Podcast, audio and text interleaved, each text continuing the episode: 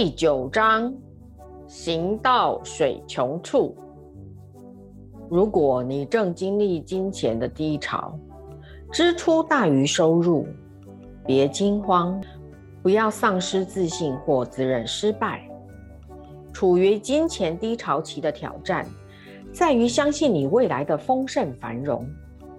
地球上每件事都有循环周期，所有的阶段都是暂时的。每一个低潮后面就跟随一波高潮。如果你的收入出现短期或长期的减少，记住，它们都是短暂的。把焦点放在这个经验要你学习什么？鲜少有公司不用经历商业自然循环造成的销售起落。当你的显化技巧越来越高，你会越能在需要时吸引想要的东西。较不受自然循环的影响，利用金钱的低潮期，厘清生命中的金钱问题，继续磁化吸引，并问自己：这个情况对我有什么好处呢？能量的变化总有更高的理由。既然在消退期，你就可能比较有空，用它去做你一直想做的事，充实心知。思考、放松、尝新，或休个期待已久的长假，或者为工作寻找新方向和探索新点子，总有方法可以度过消退期。你心中有许多点子等着你探索与尝试。注意那些你爱做的事发出的轻唤，以及你的梦想和愿景。宇宙完美的运作，总是为我带来更高的益处。你越感激你在低潮期所收到的礼物，下个高潮期回来的就越快。把焦点放在你拥有的丰盛，而非应付的账单。看看你正在培养什么新的灵魂品质，像是耐心、信任和爱。记得你留心什么，就创造什么。而每一个下降周期之后，便跟随着上升周期。回想你曾度过的金钱困境，看见它为你开展的力量和生活的改变。回顾过去，你就会明白，每一个低潮能为你带来的进步与进展。有时候在赚钱之前。你需要先花钱，像许多生意一样。如果你现在花的钱会带给你未来的荣景，那么它只是让你展现信任自己未来获利能力的作为。然而，要诚实评估你的需要和预期的收入，评估你的技术、知识和市场，根据这些做决定。例如。新事业有时候会花太多钱在高级办公室、设备和雇佣员工上，后来却发现生意根本无法支付这些开销。债务代表我和人们对我赚取未来财富能力的信任。如果你打算借钱，先问你的内在指引是否恰当。如果你想融资去进行让你向前要进的计划，那么它可能为你带来更多金钱。如果你借钱只是为了支付每月费用，那表示你的财务结构有了基本的问题。你可以借钱来支付租金，但是每个月都有租金，最好想想其他办法，而不靠持续借贷来创造金钱。有时候借贷是必要的周转，让你能采购需要的东西，或支持新计划。如果你已负债，别让这个事实影响你对丰盛繁荣的感受。如果你的举债已至无以控制、无力偿还的地步，回头去设定你的原始信念，你能轻易偿还债务。当你借钱的时候，你要相信未来的收入，保持这个信心，经常更新它。与其担心债务，不如高高兴兴的付出每月的偿还金，即使只有些微。观想你的负债金额越来越少，而最后终于完全还清。忧心债务是毫无生产力的。你可能不喜欢欠钱，然而你无法脱离债务，除非你把心力放在创意点子上，以工作代替忧心。如果你还不出钱，也要和债权人保持联系。告诉他们你愿意偿还，并尽量还钱，即使只能付出到期金额很小的一部分，你的债权人会乐于知道你的消息。而你若规律的还钱，通常他们会愿意接受你能支付的金额。有个家庭因为先生被裁员而无法支付账单，债权人纷纷打电话来催讨。这位太太变得很怕接电话或应门，因为不断有人上门来要钱，情况似乎很糟糕。有一天，有人告诉他，如果和那些债权人联系，解释发生的事，通常会有商量的余地。他原本不认为可行，因为大部分的债权人都是大型企业。不过，他决定正面思考，勇敢地打电话给每位债权人，解释家中遭遇，并表示偿还的意愿。他很惊讶地发现，每位债权人都很友善和讲理。他提出每个月偿还一点钱，直到他有能力支付较大的金额，债权人都接受了。如果你负债而想脱离负债，首先要清楚债务的金额。接下来，如果你对这笔债务有过任何不好的感觉，原谅自己，了解你借钱是因为你和借款人都相信你未来有赚钱的能力。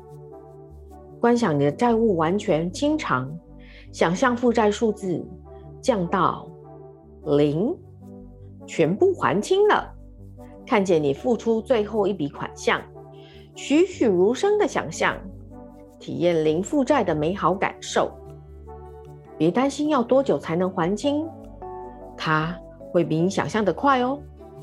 当你准备支付下期金额时，假装开一张全额清偿的支票给他，把支票放在一个每次你能想到债务就可以看见的地方。当你付出还款时，送爱和感谢给你的债权人。感谢他们信任你。许多人用银行存款的金额来认定自己的个人净值，即使你没有存款，只有负债，你仍然拥有净值。你的技术、知识、态度、教育、经验和人脉，任何你学习和拥有的技能，都是你未来收入的来源。你过去的技能和经验就是你的净值，他们都能转换成金钱。我做的每件事都提升我的评价与价值。当你领到一份薪水，你是用你的经验来换取金钱。每一天，你都得到能转换为金钱的经验。你的赚钱能力不断增长。你的知识、技能和经验适当运用，都会产生价值。未来你会更有能力，他们会为你创造金钱。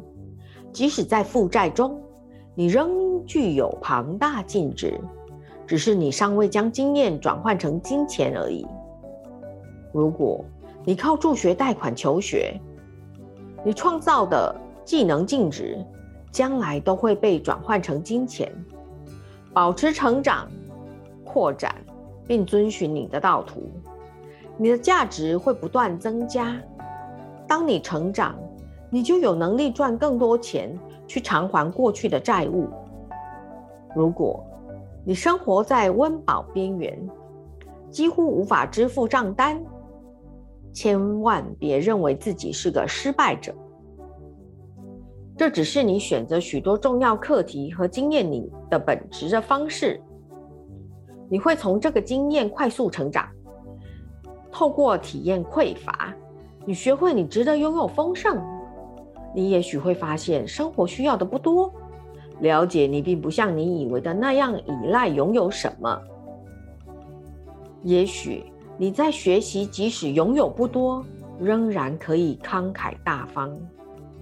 你也许在学习信任、慈悲和谦卑等更高的品质。你也许在寻找对你而言真正重要的事，厘清什么是有意义而必要，什么不是。你也许在学习如何接受别人的给予，或即使没钱，也能很有力量等等。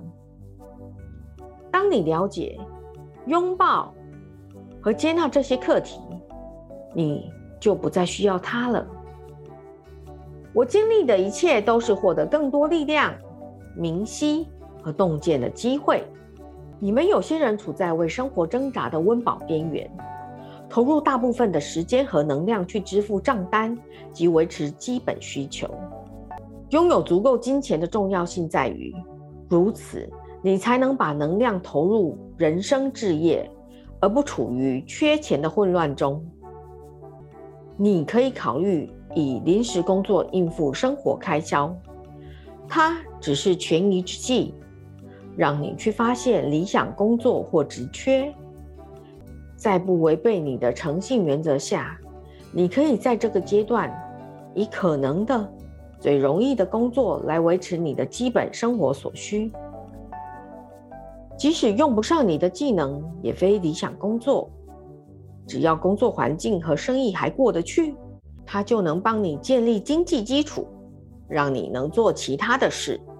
经常担忧金钱，有爱创意与清明思考，维持应付开销和基本生活无虞，有助于你更快发现和开创自己的人生置业。你的灵魂不在乎你的职衔，只要你持续将爱和意识带进工作，你的灵性就会成长。如果你决定找个临时工作，别认为那是牺牲理想，你可能会发现不必为生活挣扎时，可以更有效率的帮助别人。一份临时的工作可能为你带来意想不到的惊喜、新朋友或对未来有用的新技能，或以你还不知道的方式，它让你向人生置业迈向进一步。临时工作可以给你金钱、新能力或机会去得到你更喜爱的工作。没有任何经验是浪费的，即使例行性的工作也会教导你需要的功课。确认这份工作不会耗掉你所有的能量及时间，因为你要有余裕去启动更大的目标。你们有些人会决定停留在温饱阶段久一点。认为临时工作是一种妥协。你也许觉得除了人生置业，其他工作都不可以接受，宁愿苦一点也要开始自己的事业。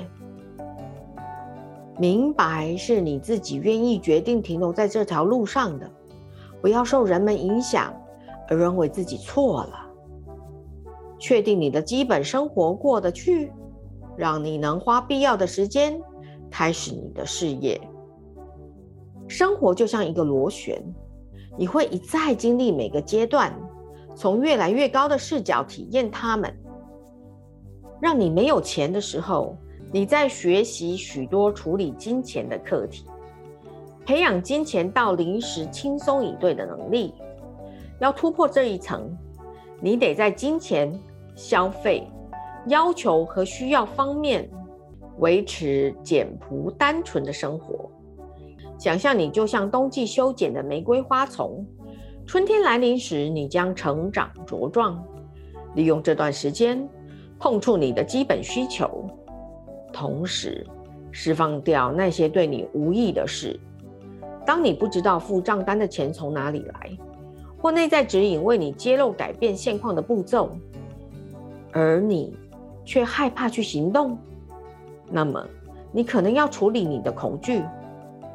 恐惧并不像你想的那么难以克服，要解除它，只需要你的意愿和意图。有一个解除恐惧的方法是，认出你在害怕什么。如果你对财务状况感到害怕，运用你的想象力，问自己：如果这个月付不出钱，最糟的情况是什么呢？得到答案以后，继续问：那么最坏的结果又是什么呢？最后，你一定会触及你最深的恐惧，认出它。你就能释放它。如果最坏的结果是失去工作、没有钱，然后饿死，先处理这些恐惧。当你能指出你的恐惧，你就能改变他们。一旦你处理了你的恐惧，你会明白适当的行动是什么，也会有能力执行它。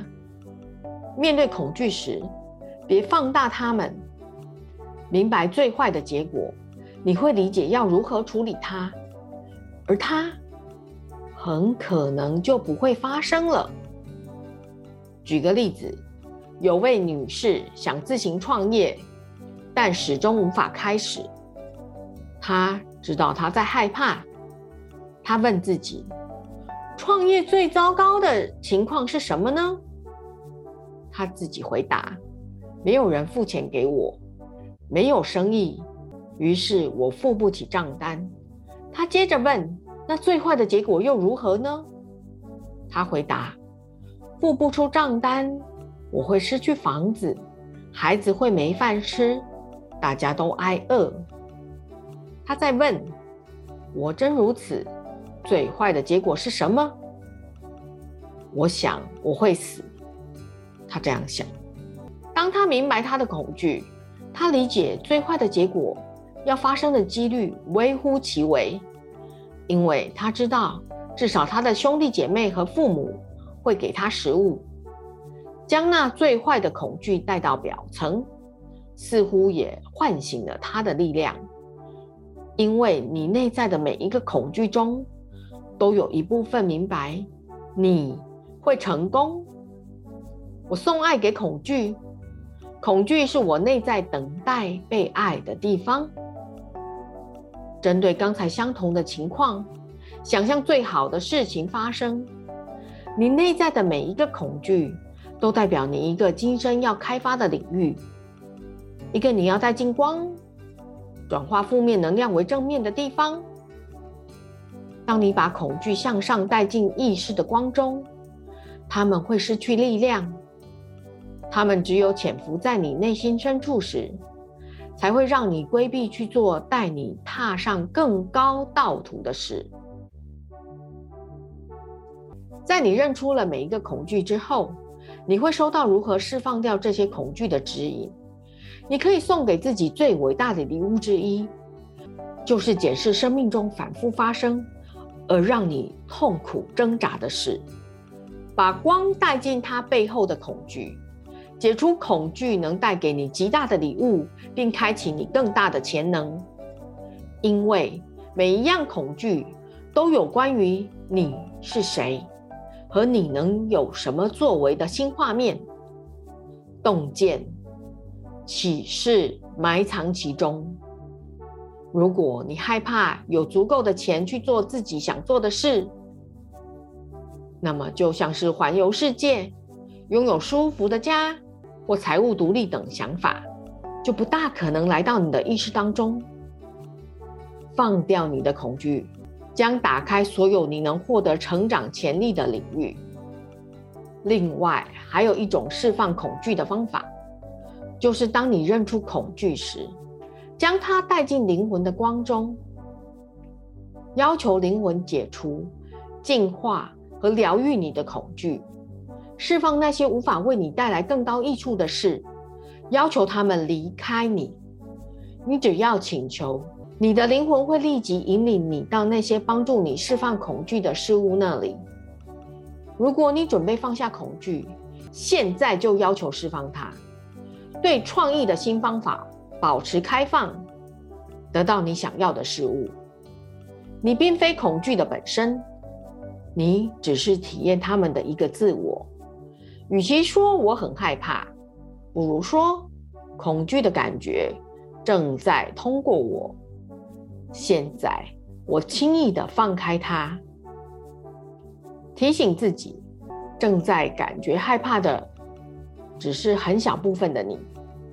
借由送爱给那些恐惧的想法，像安慰惊恐的孩子一般对他们说话，你就能学会认出那个较强壮的自我，并与其连结。问问那个恐惧有什么讯息要告诉你呢？有什么事情要你注意的呢？当你爱你的恐惧并释放他们。你就能向前迈进，更快的获得属于你的丰盛。我谈论成功与丰盛，我说的话能激励和启发他人。要增加你的丰盛繁荣，就谈论它。言语很重要，你说的每件事都有成为实相的潜力。宇宙回应你的正面话语，即使现在你还没有得到想要的东西，如果你开始谈论它。表现的像是你确定会拥有它，你是在吸引拥有它的环境。言语会影响你的潜意识，他听得见你说的话，直接将你说的话实现成真。当你说我没有钱，这句话会直接进入你的潜意识，开始为你创造匮乏。与其说我买不起，不如说我选择这次不买。最好不要和别人谈起你的失败和财务危机。如果你没有钱，别抱怨你的匮乏。和人们谈论你的愿景和梦想，谈生活中美好的地方和你对未来正面的感觉。和别人谈起你的信任与自信，不强调你的匮乏。你的朋友们会在心中期待你的影像。当你想起自己，你便截取他们的那些影像。如果你谈论你的丰盛成功，他们就会联想到你的丰盛成功。你持有正面影像，如此在你想要的时候就可以接上这些影像。如果你现在还没有钱，说话时要像个有钱人。我活在丰盛的世界，我的宇宙一切美好。如果你感觉钱不够用，就假装你已经拥有所有你需要的金钱，让丰盛的感受进入你的身体。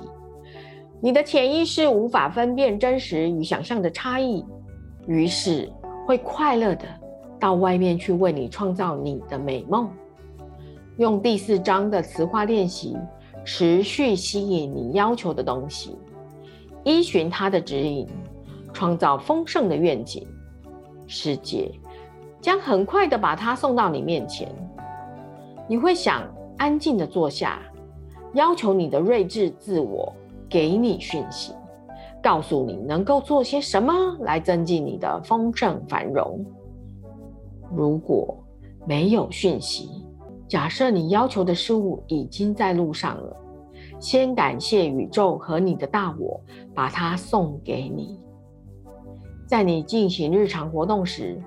仿佛你要求的事物正要到临，你担心不担心，它都会送来。忧心和烦恼会减弱你吸引丰盛的磁力，把你的心思用到需要你思考或从事的事情占满。注意你心中是否出现进一步的低语或需要注意的讯息，处理它们，然后回到生活中需要你去做的下一件事。你需要的是一天一次，看看今天可以采取什么行动去创造金钱。你们很多人迷失在伟大的愿景里，不断感受这些愿景的压力，甚至因为还没有完成那些梦想，就觉得自己是个失败者。不需要这样，你只要单纯的专注于你今天能做好的事情就好。总有一些你现在就能做的事。让你展现对未来的信任。无力感通常来自生活在未来，担心未来某些时候仍然会空乏。你无法改变未来，除非你今天采取行动。所以，专注于你今天能做的事，用它去创造你的丰盛荣景。要了解，即使最大的计划，也是逐日、逐步成型的。事实上，大型计划通常最好是一天接着一天，一个月接着一个月的聚精会神关注它的下一步，看着它慢慢实现。开创梦想需要耐力、毅力与承诺。信任你正在经历的事，对于你的成长而言很完美。即便你要求的是丰盛，而你体验到的正好相反，也要明白体验它的相反，能够产生你需要的能量，让你要步向前。